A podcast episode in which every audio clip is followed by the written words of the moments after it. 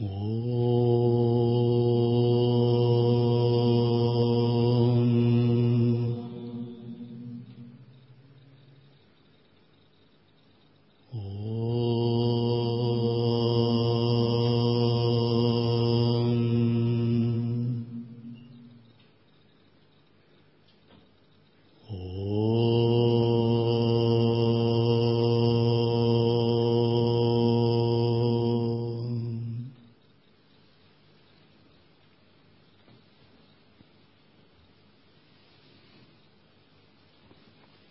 Начнем с зарождения правильной мотивации.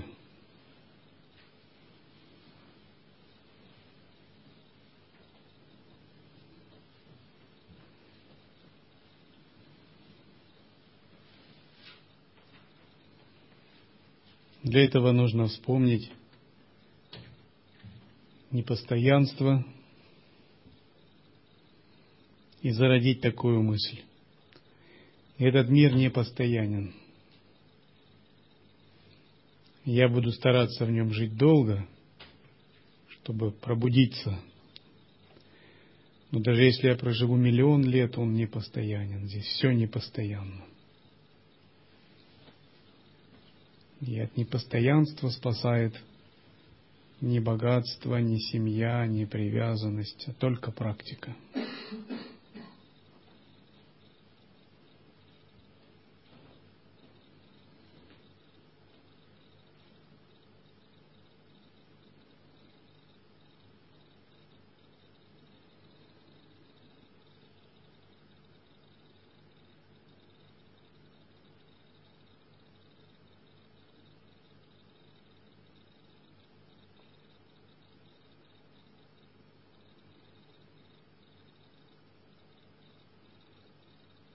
Эмбрион в чреве матери становится новорожденным, новорожденный становится ребенком, ребенок становится взрослым.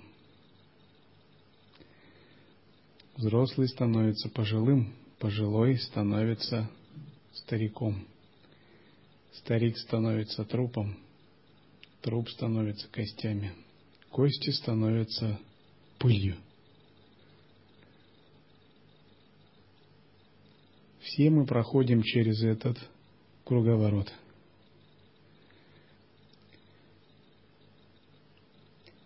Человеческая жизнь – это жизнь от смеси мужских и женских секретов до пыли.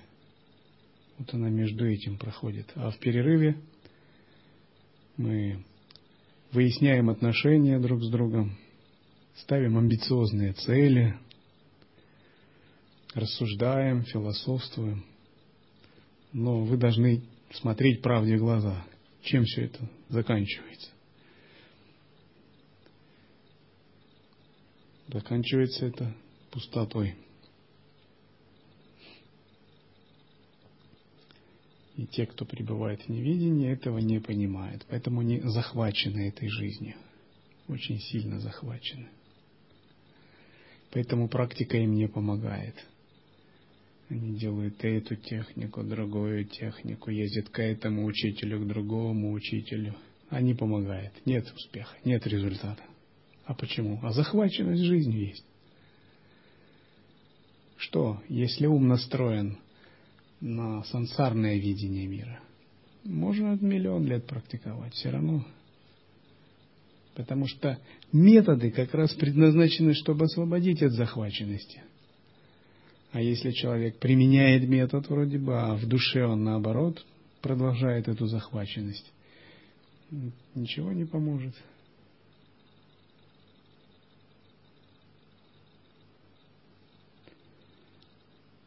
И базовая практика – преодолеть захваченность сансарной реальностью, невидением – желаниями эго. Все это сансара.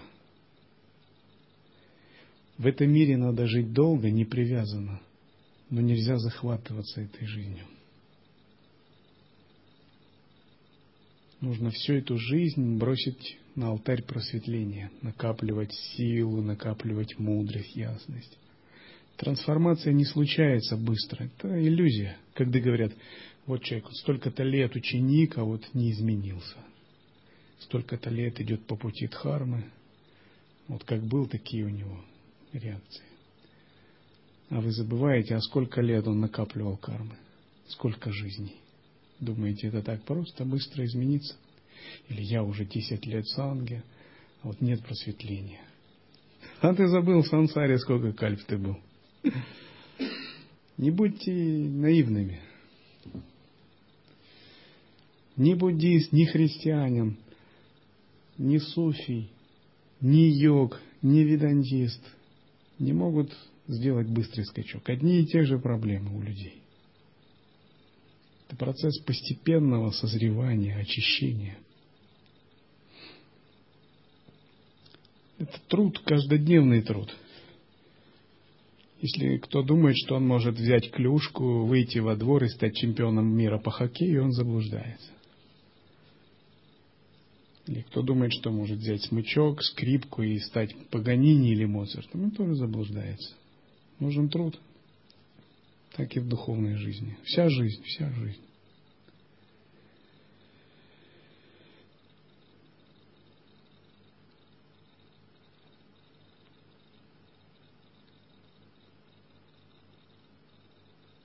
Но когда у нас есть правильная мотивация, и мы освобождаемся от захваченности сансарой, понимая непостоянство, наша практика дает плоды. У нас получается все. Нас ничто не тянет, ничто не держит.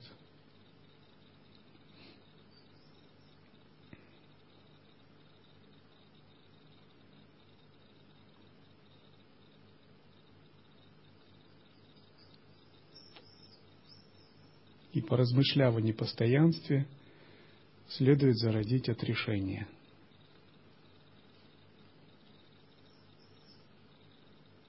Цепляние – вот что нас держит за сансару. Мы как бы сами себе враги. То, что надо делать, мы не делаем, а то, что не надо делать, мы делаем. То есть все наоборот. И поэтому нам нужна такая сильная отрезвляющая мысль ну, какая-то такая оплеуха самому себе. И когда мы ее получим, мы так, о, точно. Вот. Надо быть осознанным, надо практиковать. Вот что такое четыре предварительные садханы, четыре осознанности. Но потом ум через некоторое время возобновляет свою работу, давление васан, самскар, и он снова идет на привычную колею. Забывает. А четыре осознанности – это как бы постоянный такой допинг уму, побуждающий его практиковать. И мы должны научиться давать такой, такой допинг своему уму, вдохновлять его. И другой способ размышлять для мотивации – это уникальное человеческое рождение. То есть мы получили эту жизнь неспроста. Другие не были так счастливы, им не очень повезло. Вот Сева, ей не повезло – и муравьям тоже не повезло. Не получили они такое тело, как у нас. Сева не может здесь сидеть. Ни экзамены по учению сдавать, ни ретриты проходить, ни следовать виная. Тело не подходит, рада бы. Как бы связь имеет, но не может мантры читать. Неподходящее тело.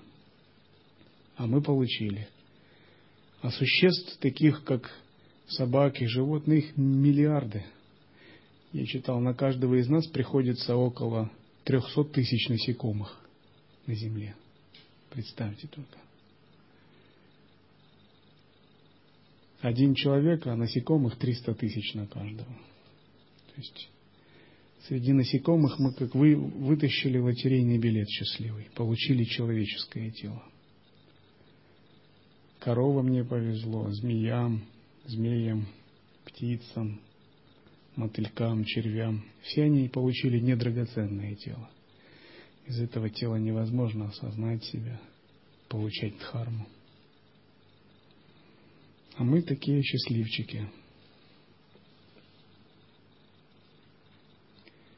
И мы имеем тело без изъянов, оно здоровое, не такое уж и страдающее.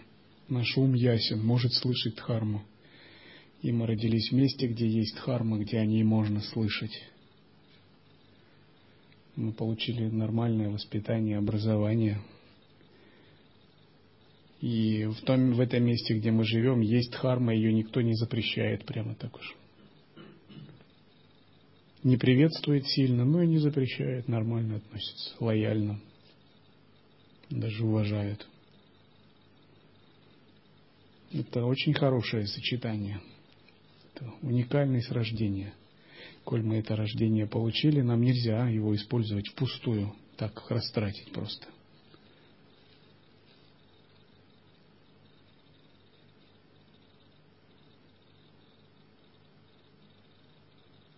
Допустим, собаки нам очень завидуют. Мы как боги для них. У нас много еды, автомобили, мы делаем непонятные им вещи –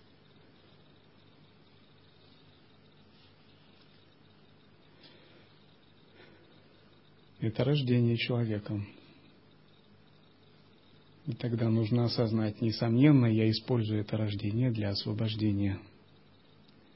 Ради своего блага и блага живых существ я буду усмирять ум, очищать ум, омрачение, клеши очищать, накапливать заслуги.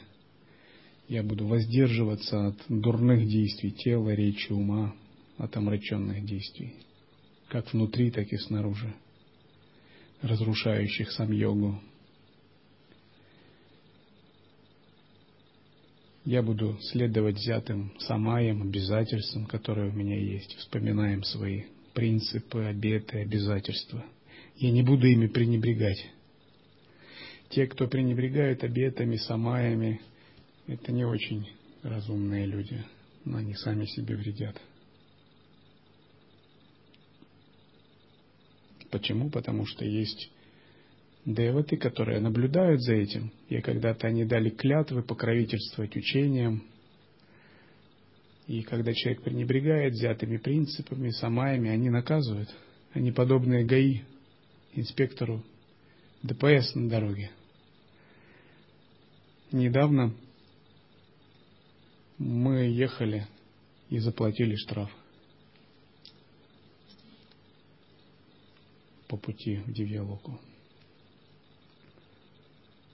Таким же образом в Дхарме есть деваты, наблюдающие за вами. Некоторые из них просветлены, а некоторые из них не деваты, а духи. Но они дали клятвы охранять учение, оберегать и помогать практикующим. Если практикующий что-то делает не так, то они наказывают его из сострадания. Такая у них психология. Почему? Потому что они видят своим пониманием, что если он будет дальше делать не так, он создаст себе причину дурного перерождения. И чтобы он не дальше так не поступал, они его из сострадания что-то делают так, чтобы он прекратил это делать. Это охранители дхармы. Их называют еще дхармапала. Есть они не дают совершать неправильные действия такому человеку. И зарождаем мотивацию. Я буду почитать три сокровища, почитать Иштадевату, исследовать природу ума, отрешаться от желаний, чтобы стать истинным садху, чтобы не быть человеком мира сего, а быть истинным садху. Человек мира сего не может ничего достичь что бы он ни практиковал, и он может встретить много учителей, но это ему не поможет. У него все равно есть мирское мышление, менталитет, менталитет. Садху может много чего достичь. Что человеку мира сего надо? Богатство, слава, деньги, почет, чувственное удовольствие. Это восемь мирских дхарм. И чтобы все это не потерять. Зарождаем санкальпу. Я буду стремиться стать садху, а не человеком мира сего. То есть чем дальше мы практикуем в духовной жизни, тем дальше мы должны уходить от мира, от мирского, от мирских отношений, от всего. Неважно, монах или мирянин. Мир-то он не снаружи, понимаете, да, а в душе. В душе мир. Можно быть и в миру, но быть не мирянином в душе. Можно быть и в монастыре и иметь мирской тип ума. Надо уходить от мира в душе в первую очередь. Конечно, это может быть очень удобной лазейкой. Кто-нибудь может сказать, ну, мир же он внутри, я ухожу от, от мира снаружи. Но если вы от мира уходите внутри, то и снаружи он вас, чем он вас привлечет, я не знаю. Вот детский сад. Вам не нравится быть в детском саду ведь? Ничего общего с детьми, так? Вы и снаружи не будете особо ввязываться в социальные контакты, в привязанности. Вы будете жить особняком, по-своему, по своим правилам, человеком Дхармы. Вы ни во что не будете ввязываться. Вот не было бы монастыря. Думаете, я бы жил в миру где-то? С кем-то общался? Ничего подобного. До конца жизни никто меня не видел и не слышал. Я общаюсь только с учениками. Почему? Мне есть им что сказать, а они хотят слушать. Есть ситуация, я откликаюсь. Со всеми остальными как бы не о чем говорить. Если приходит просветленный, я ему говорю, я знаю, ты знаешь, мы знаем одно и то же, о чем нам говорить. Все понятно.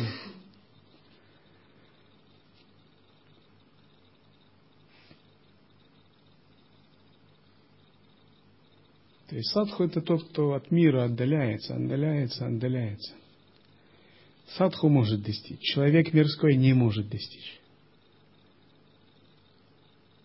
Потому что его держат все стереотипы, социальные штампы, условности, привязанности. Вот мы семья садху. Садху может прийти к состоянию джняни. Он живет по законам садху и идет к джняни. Потому что просветление в обычном состоянии, в обычном измерении не происходит. Оно не происходит в обычном измерении человеческого. Это сакральное, священное, божественное, уникальное, чудесное измерение. Туда людей не пускают. Нельзя туда. Они даже там не смогут жить. Все святое, божественное, сакральное прячется, охраняется. Это тайна за семью печатями – это как какой-нибудь режимный объект, э, ядерное оружие. Думаете, вас пустят туда? Нет.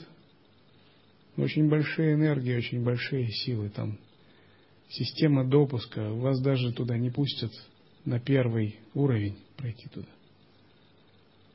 У вас нет права, нет допуска туда. Э, куда-нибудь секретный отдел ЦРУ в Пентагоне вас пустят? Нет. Ни за что. Вас остановят на подступах. А попытаетесь проникнуть, еще накажет и будет выяснять вашу личность. Огромные силы. Большие секреты. Большие люди. Махамандалишвары мирского мира. Очень сильные. И скажут, человеку нечего там делать. Это не для простого человека а божественные тайны охраняются еще сильнее. Когда говорят, что дхарма доступна всем, просветление доступно всем, это так, но это в воззрении, не в поведении.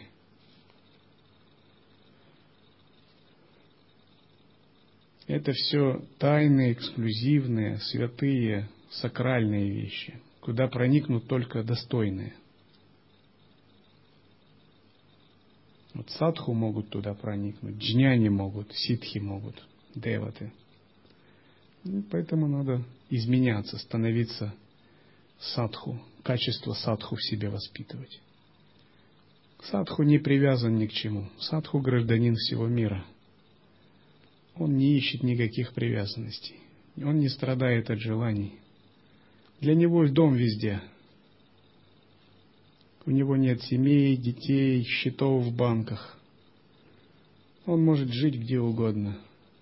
Он и к себе не привязан, к эго, у него и амбиций нет. Он предан Дхарме, предан Богу. Это садху. Он может делать многие вещи, заниматься многими вещами, но он играет в это все. Сансара его не поймает. Был такой украинский философ Григорий Сковорода в Киеве. Ему памятник стоит на Красной площади. Там написано, мир ловил меня, но не поймал. Вы должны знать, мир вас ловит. Чуть-чуть вы зазевались, он вас поймал. Но вы должны быть теми, кто вас мир не поймает. Мир вас ловит постоянно. Особенно пока вы слабы, пока вы начинающие. Он нас будет ловить за самые слабые места.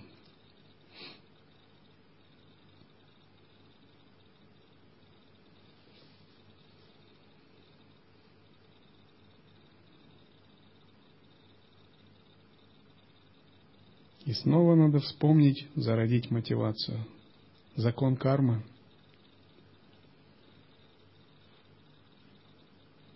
Все в этом мире управляется кармой. Законом кармы. Пока ты ее не превзошел, ты как бы ее пленник. Ты ее раб, преданный слуга, халуй. Кто как. Хочешь ты этого или нет, вот такое положение. Ничего не поделаешь. Мы не боги, мы в сансаре, вы должны знать. Цепи сансары – это не шутка. Когда многие это говорят поверхностно, там, я Будда, да. Ты Будда, конечно, но в цепях.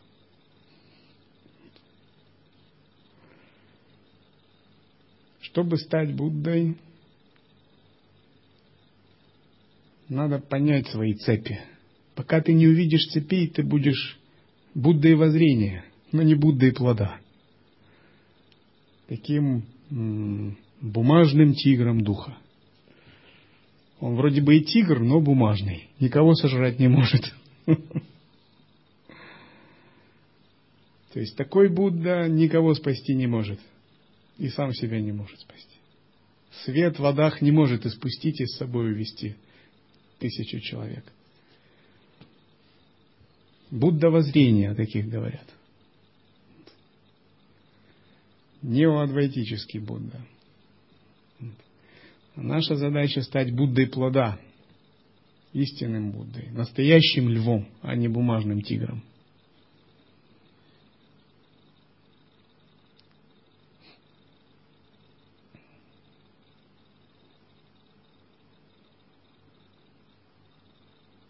И эти цепи есть, потому что карма есть. Предстоит большая работа. Ее очистить, растворить силой внутреннего света. Внутри нас есть внутренний свет, но нужно очистить, растворить эти цепи. И нужно этот свет открыть, усилить, полностью ему предаться. Отпустить все, чтобы этот свет вышел наружу, стать его преданным, слугой, другом, стать рабом этого света. И этот свет освободит вас и господином вас сделает.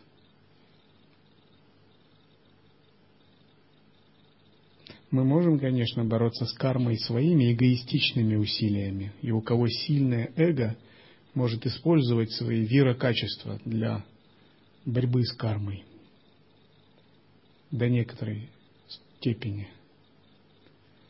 Самодисциплина, отрешение, тапасия – это хорошее вира-качество. Надо опираться в себе на вира-качество. Если вы вира, надо делать опорой свои сильные стороны. Но вы должны знать, что вира-качество сильное, йогическое эго – это не все еще. Только половина – Остальное – это свет божественной милости, самоотдача, переподчинение этому свету.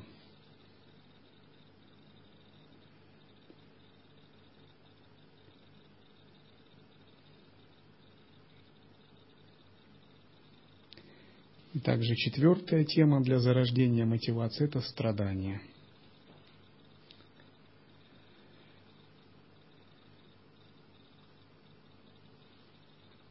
Что такое страдание вообще? Какова природа страдания? Я бы сказал, что это нарушение сам-йоги, равновесия, баланса элементов.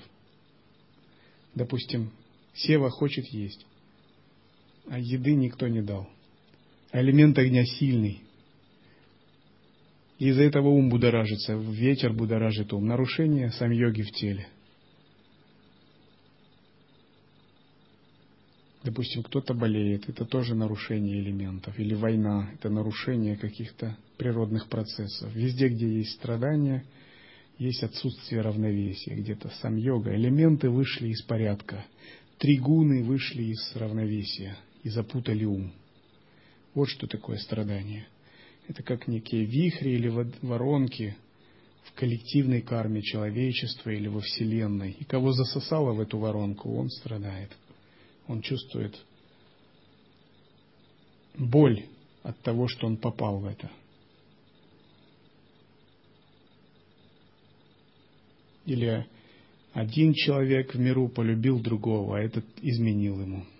Тоже страдание. Нарушение сам-йоги, равновесие в стереотипах этики и отношений.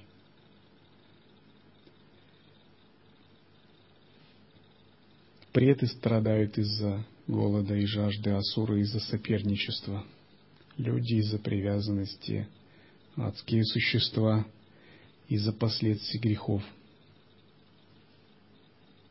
боги от расставания с удобствами –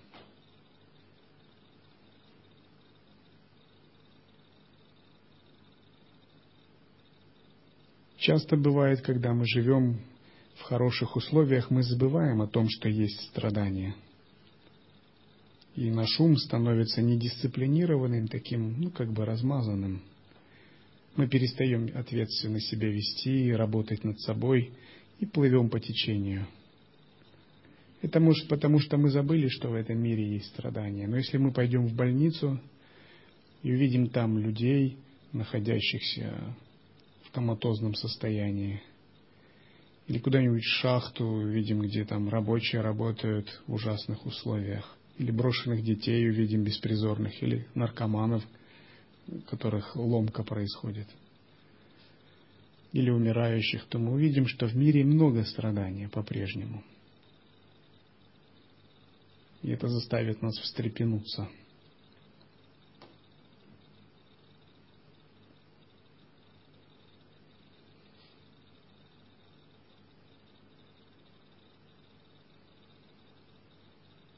Множество живых существ работают в сансаре, сводя едва концы с концами, пытаясь обеспечить своих детей. Множество голодает. Множество существ страдает от болезней, томится в тюрьмах, испытывает побои или унижение. Все это разные виды страданий, даже в мире людей. Множество становится жертвами катаклизмов, землетрясений и цунами.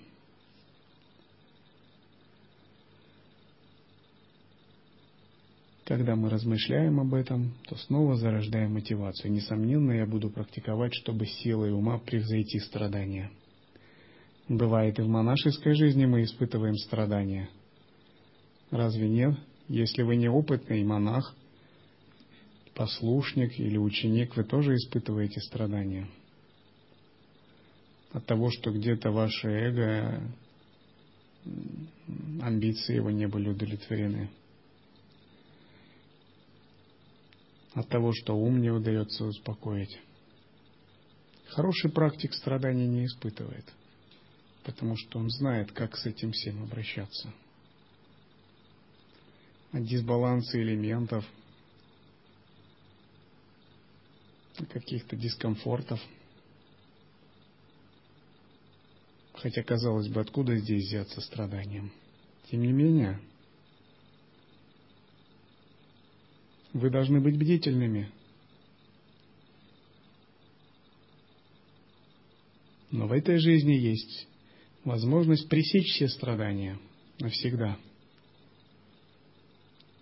Открыть себе такое сознание, которое свободно от страданий.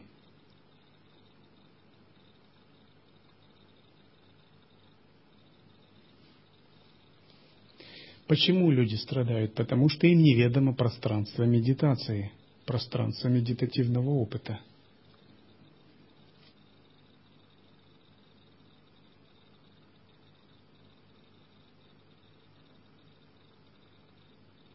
Бывает, мы страдаем из-за того, что наша воля не реализовывается. или она пересекается с волей других. Почему? Потому что мы по неведению перепутали свое «я» и волю. Мы думаем «я» есть эта воля. Так же, как мы думаем, что мы есть это тело, или мы есть этот интеллект, мы также отождествляемся с волей. На самом деле, пока вы привязаны к своей воле, тоже будут страдания. Потому что в этом мире нет возможности стопроцентно воплощать свою волю. Она пересекается с сотнями других воль, законами природы, и вы всегда чувствуете ограничения. И когда ваша воля будет заблокирована, вы будете страдать. Вы будете думать, о, какой кошмар. Мое намерение не исполняется, я не могу это сделать, не могу то сделать. Но с точки зрения Будды вы действуете неразумно. Он бы вам сказал, да это не ты вовсе, отпусти и пребывай радостно в присутствии, никаких проблем нет.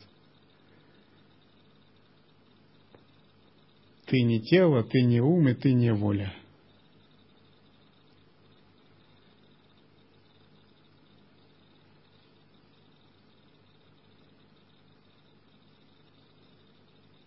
Многие люди привязываются, привязываются к своей воле. Они часто любят все контролировать, все просчитывать, всем управлять и быть всегда на коне. Но когда что-то идет не так, они в ступоре в замешательстве. И они чувствуют страдания. Потому что был момент отождествления с волей. Но если вы находитесь в ежемгновенном присутствии, вы можете мгновенно отпускать. И ваше медитативное пространство не, не сжимается, оно наоборот углубится.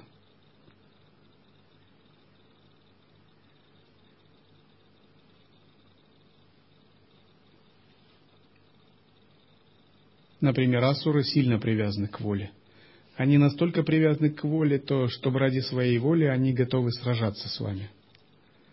И они из-за привязанности к воле затевают целые звездные войны, целые сражения, чтобы выяснить, чья же все-таки воля сильнее. А когда они терпят поражение от богов, потому что боги имеют больше пространства осознанности, учитывают временные циклы Вселенной, имеют тайные приемы магические, асуры ужасно страдают.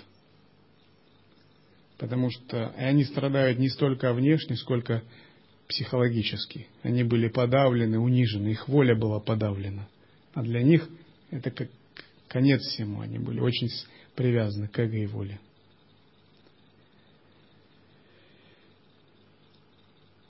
Вы не должны быть привязаны к воле.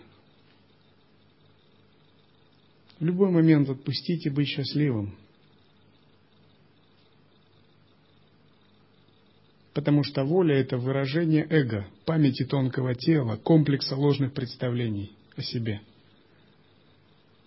Наоборот, если вы хотите обладать большой волей, вам надо стать более пустым. Потому что большая воля подчиняется только пустым, способным отпускать себя, расслабляться, а так вам будет подчинена только маленькая воля, ваша личная. А личная волька, ну, многого не стоит. Есть боги, управляющие звездами, планетами, галактиками. Они могут это делать, потому что их пространство внутреннего опыта осознанности безгранично. И они могут порождать великую Ичху, великую Ичха-шакти, силу намерения. Айшварию, Крию, потому что они не привязаны к этим силам.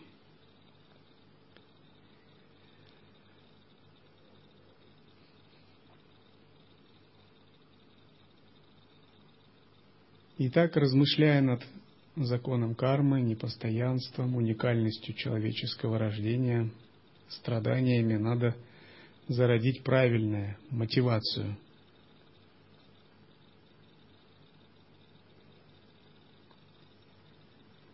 После правильной мотивации возможна правильная практика. Потому что садху – это тот, у кого есть правильная мотивация жизни. Например, если вы приходите к гуру обучаетесь, а потом у вас есть желание там мирских каких-то успехов достичь. Вы не получаете пользы. То есть вам учение говорит одно, а вы другую мотивацию создаете. Это не даст результата.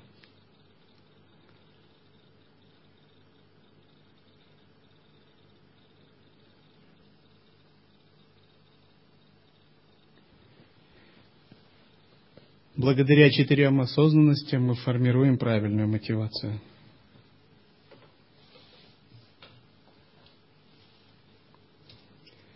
После этого мы можем пытаться созерцать.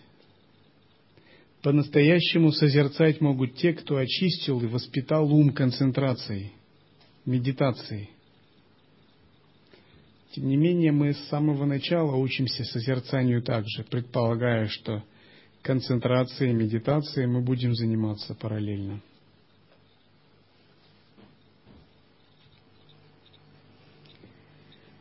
Не прилагай ум ни к чему и не медитируй. Не изменяй свое тело, речь или ум, но предоставь им свободу. Невзирая на планеты, созвездия, лунные дни или время, не занимай свой ум и будь свободен от мантр и мудр. Какие... Постарайтесь прямо сейчас начать созерцание. Чего вам ждать? Если вы поняли непостоянство, уникальность рождения, вот сейчас и начинайте. Если вы ждете какое-то другое время благоприятное, я вам точно скажу, его не будет никогда не будет благоприятного времени самого по себе. Благоприятное время создаете вы сами, своей санкальпой. Вот создали, вот оно и есть благоприятное время. Не создали, его нету.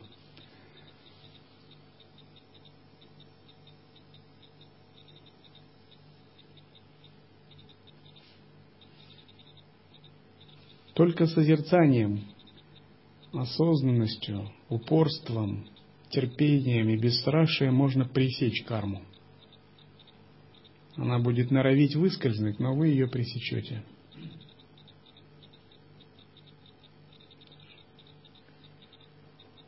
Какие бы мысли ни приходили, каждый раз предоставляй им появляться и освобождаться.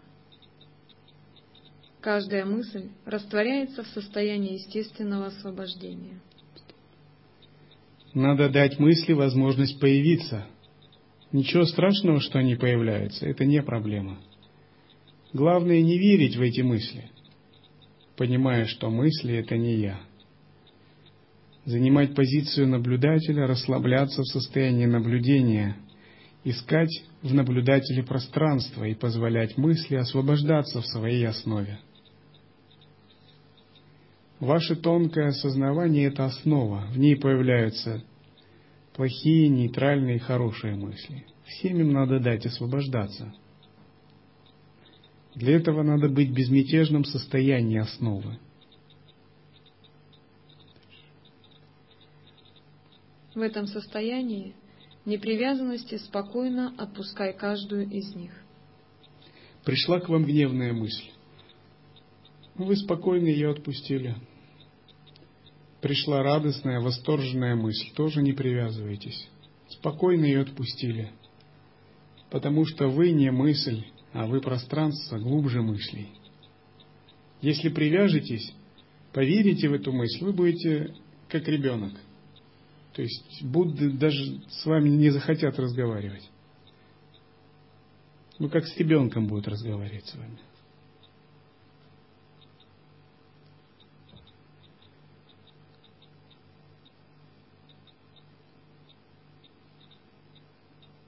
Когда я был в детском саду, я приходил и рассказывал родителям разные вещи. Что я видел самолет, который летел, но он упал затем. Ну, так фантазировал. И что учить, э, воспитательница в детском саду грозилась детям отрезать ухо, кто не будет слушаться. И одному мальчику отрезала. И родители-то говорят, да, надо же. И делали вид, будто верят мне. Вот вы также будете перед Буддами выглядеть. Они скажут, да, точно, правильно. Ничего себе. Как здорово. Это состояние ребенка, кто верит в свои мысли, в свои эмоции. И бывает, учителя слышат такие вещи, как бы, но именно потому, что у них есть это пространство освобождения, они ничего всерьез не воспринимают. Кого бы вы не любили, чего бы вы не хотели, они говорят, да, ну надо, точно. О чем бы вы ни мечтали, какие бы амбиции не имели, что бы ни испытывали, на кого бы ни злились, а, что бы ни думали, ни говорили, они примерно так же смотрят на это. Просто потому, что это план мыслей, план эмоций. Всем им одна дорога.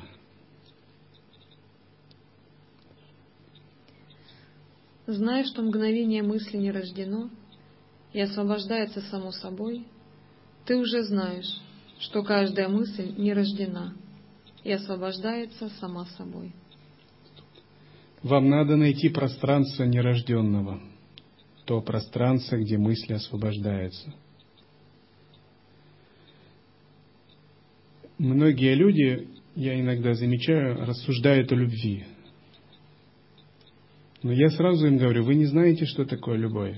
Истинная любовь – это не мысли, не форма, не чувство. Это пространство нерожденного. Это поглощенность Богом, вот что такое истинная любовь. Любовь без любящего, любовь без объекта любви, без формы и без имени. Это непрерывная нарастающая вечара, поглощенность. Это пхава, маха-пхава. Все другие виды любви фальшивые, ложные, ограничены временем, пространством, зависимы, разрушаемы.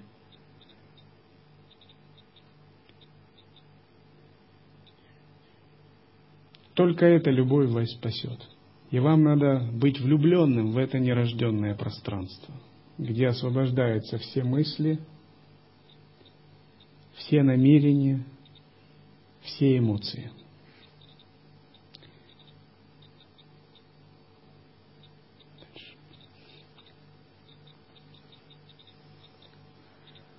Убежденность, что мгновение сознания ума не рождено – и освобождается само собой, называется убежденность на основе одного мгновения. И вот тот, кто реализовал стадию вынашивания, является убежденным на основе одного мгновения. Ему одного мгновения достаточно, чтобы убедиться, что все мысли не рождены, все эмоции не рождены, и они освобождаются в основе. Тот, кто реализовал стадию зачатия и прилагает усилия с санкальпой, он тоже находится, понимает это. Тот, кто даже реализовал стадию передачи, но усердно работает с ней и верит в нее, он тоже может следовать пути одного мгновения. Это значит, что щелчка пальцев достаточно, чтобы освободить любую эмоцию любую мысль и продолжать медитировать на нерожденное, поглощаться им.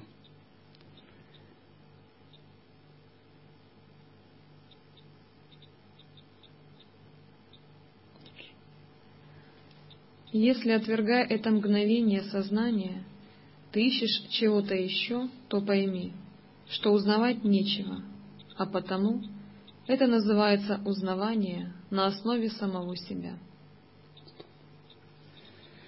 Те же, кто не уверен в пространстве нерожденного, часто ищут на плане ума разные переживания, концепции, методы, не утвердившись в исконном обнаженном присутствии –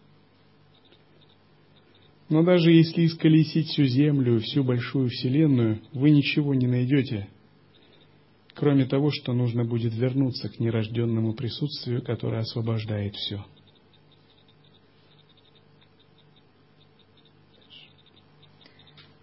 Когда гуру даст указание и возникнет уверенность в освобождении, как быть в медитации, чтобы одолеть эту помеху, привязчивость ума – что бы ни возникло, отпусти. Пусть освободится само. Золотые слова, которые надо запомнить. Что бы ни возникло, отпусти. Пусть освободится само. Иногда нам кажется, будто есть очень важные вещи какие-то. Но вы должны поверить, оно не стоит того, чтобы жертвовать им своим нерожденным. Если вы в тот же миг отпустите, что бы ни возникло, вы поступите правильно. Потому что если не научитесь так поступать в сновидениях, для вас тоже будут важные вещи. Приснится кто-нибудь, вы будете тоже думать, о, какая важная вещь. Вам кто придет Будда в сновидении, скажет, отпусти за это, это ж сон. Вы можете сказать, как я могу отпустить? Это ж такой человек или это такая ситуация. Он скажет, ты что, ненормальный? Это ж сон, отпускай немедленно. А вы снова не сможете. Нет привычки, есть сильная уверенность в реальности мира. То же самое и в Барда произойдет. Поэтому при жизни учимся отпускать и освобождать.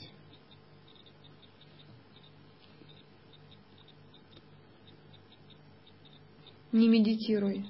Пусть ум свободно блуждает. Невозмутимо успокой свой ум.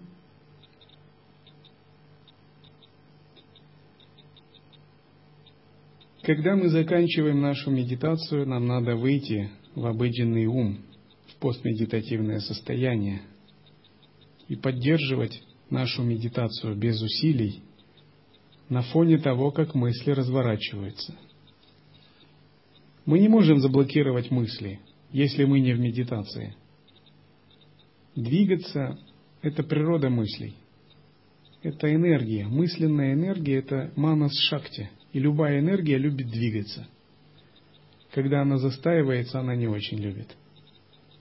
И мы не можем блокировать мысли – но мы можем, находясь в присутствии подобном небу, мгновенно распознавать природу мыслей и позволять им освобождаться. Вот это мы можем. Мы можем безусильно пребывать в такой природе, и тогда это называют не медитация. Прежде чем мы достигнем стадии не медитации, нам надо овладеть полнотой внимания, сатипатханой – без полноты внимания невозможно не медитация. То есть она у вас будет не медитация, но это будет отсутствие медитации. И уж лучше бы вы мантру читали, потому что это трата времени. То есть принцип такой, дхарана, тхьяна, медитация пустоты, полнота внимания, сатипатхана, и только потом не медитация – И пока нет этого устойчивого состояния, надо серьезно работать с анкальпой и с полнотой внимания, подкрепляя мантрами, э, садханой мантр и сидячей медитацией.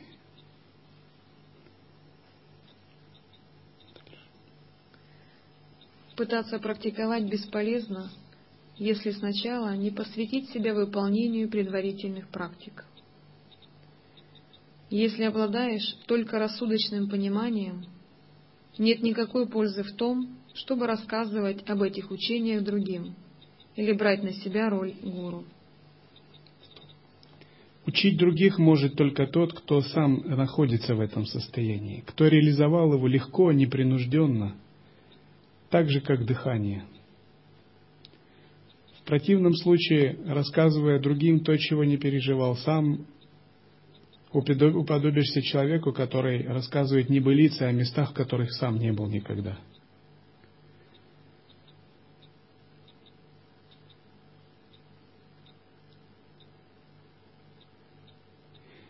Лет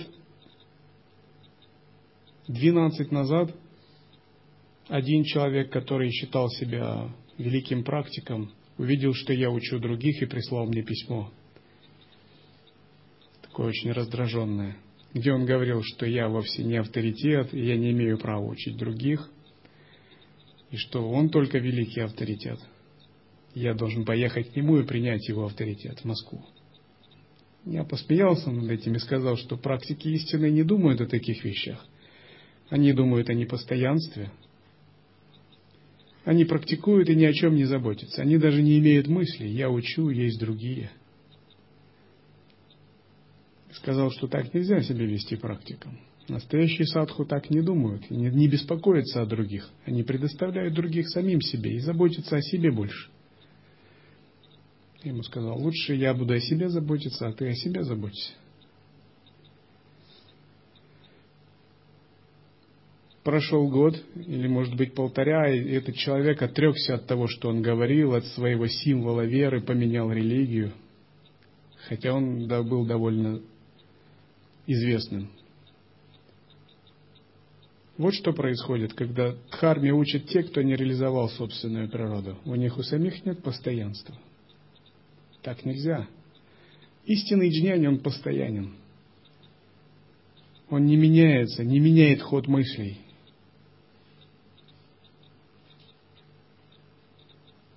В любом месте он один и тот же. Он не принадлежит этому миру. Он не живет в обычном смысле. Он играет на благо других, и все. Для него нет других, нет я, нет действий, нет цепляний. Он подобен инопланетянину, который пришел с миссией, прогрессору в мир людей. У братьев Стругацких, по-моему, была такая книга в миру. «Трудно быть Богом». О прогрессорах, которые пришли в мир людей, помогать им освобождаться –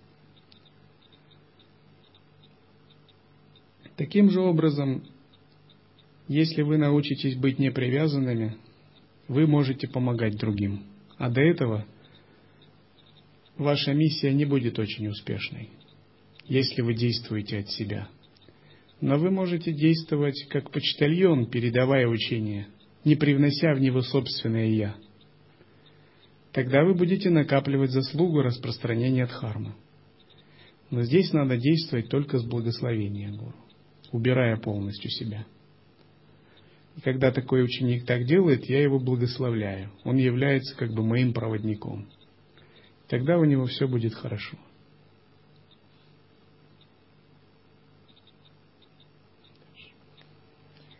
Если вы не обладаете нужными качествами, чтобы передавать учение, то делаете ошибку, даже если полагаете, что делаете это из альтруизма или сострадания. Будьте осторожны, приписывая себе столь высокие побуждения.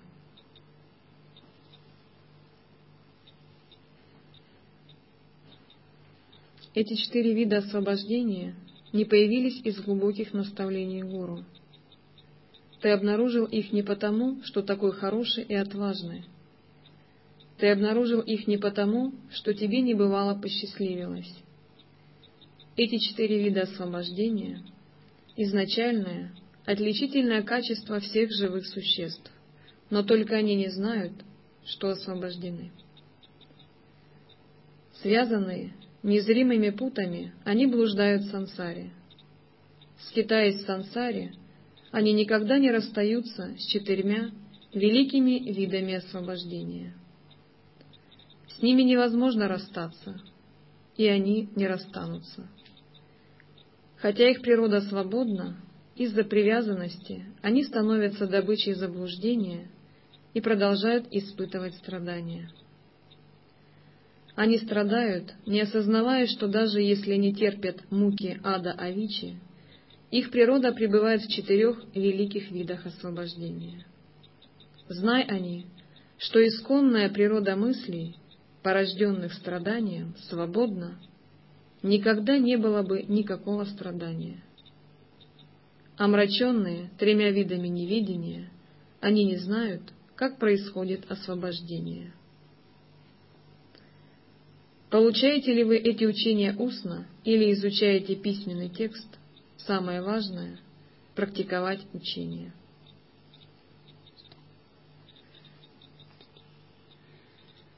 Что же мешает нам пребывать в своей природе –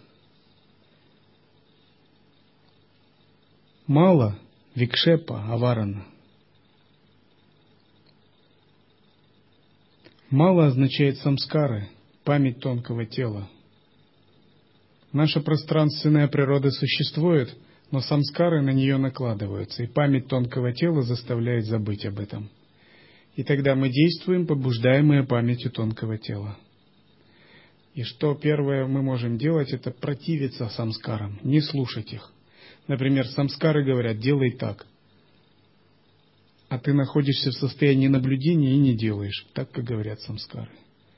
Память тонкого тела говорит, вот так надо, так хочу, а ты им противишься. И сначала надо усмирить грубые самскары. Самскары, связанные с клешами во внешнем мире. Когда грубые самскары усмирены, у нас нет привязанностей к материальному миру. Но у нас есть тонкие самскары, образы, тенденции мышления. Все это тоже надо очистить, за ними не идти. Все это называют мало. Мало это как пыль на зеркале. Эту пыль надо стирать, стирать, стирать. Ни в коем случае нельзя следовать за умом.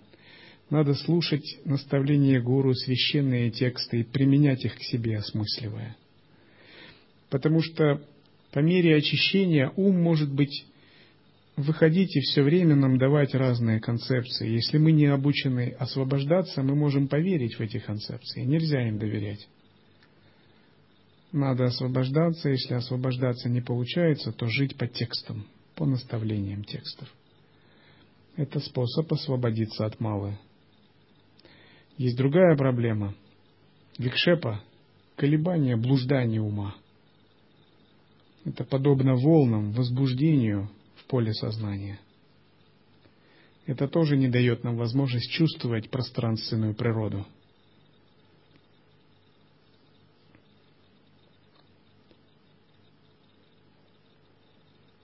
Чтобы быть независимым от возбуждения и волн сознания, надо наблюдать за умом. Нельзя позволять уму командовать над тобой. Надо гасить возбуждение ума силой ясности и сатвы.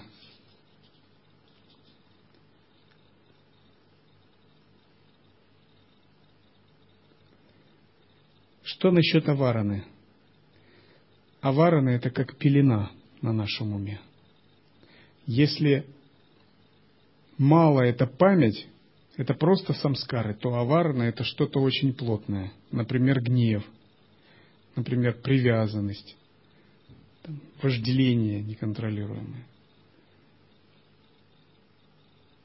захваченность какая-либо. Это вообще не дает возможность понять пространственную природу. Чтобы преодолеть аварану, нужно прилагать большие усилия. Нужно в комплексе все это делать. Раскаяние, очищение, медитация, очищение каналов, молитвы – и снова раскаяние, очищение, очищение каналов, медитация, молитвы. Потому что аварана – это пелена, которая буквально как закрывает глаза. И когда мы преодолеваем малу викшепу аварану, наша природа проясняется. Никаких проблем быть в созерцании, никаких проблем пребывать в присутствии и самоосвобождении. То, что было трудным, становится легко, когда мы побеждаем этих трех демонов –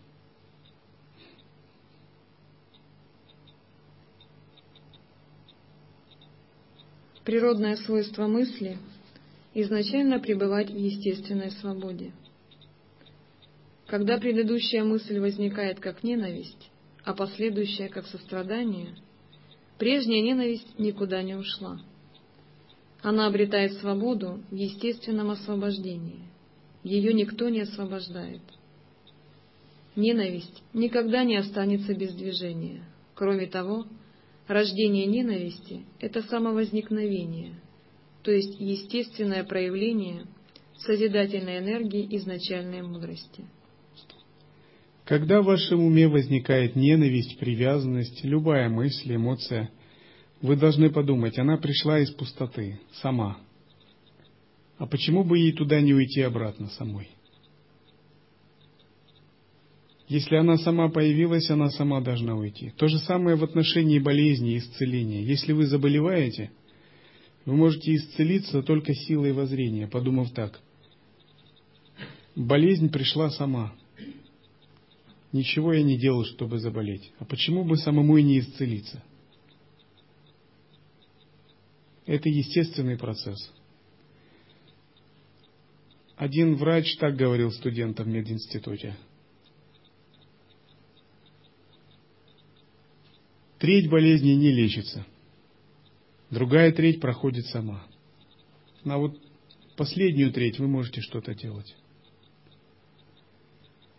Если вы находитесь в естественном созерцании, и ваш ум естественно осознан, ваши элементы сами будут гармонизироваться. Ваши праны сами будут гармонизироваться. Циркуляция ветров сама будет устанавливаться.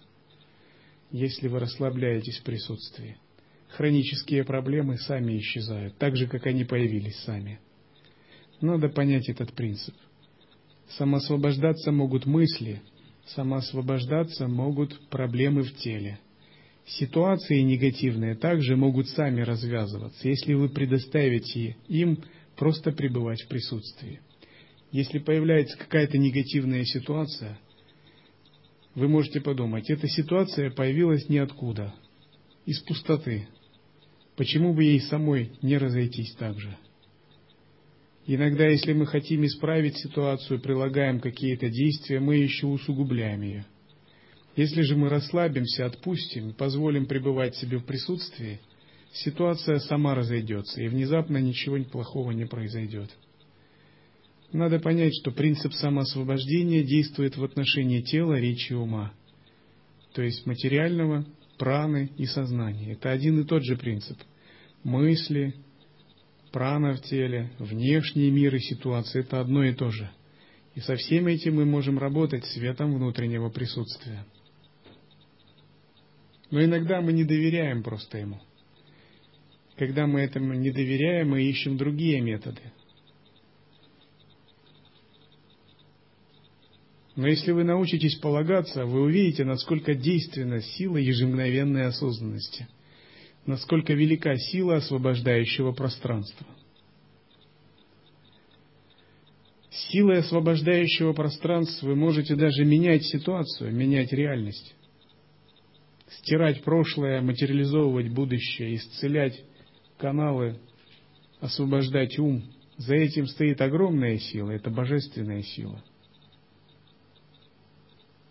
Сахаджа Шакти – это сила недеяния, сила бездействующего.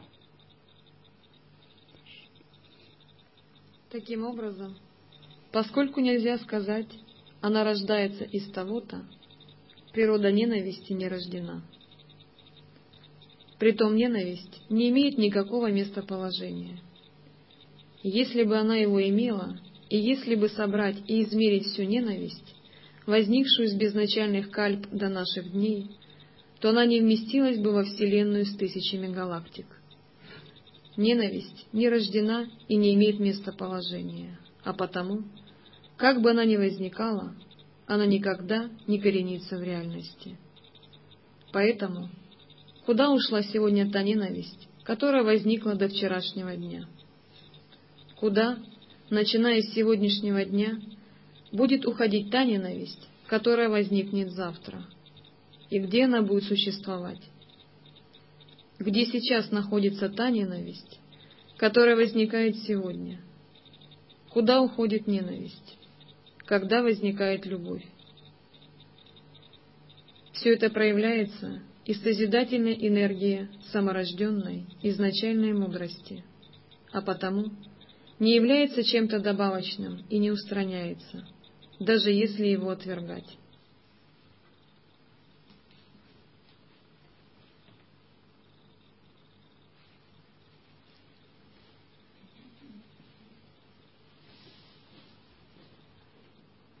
О.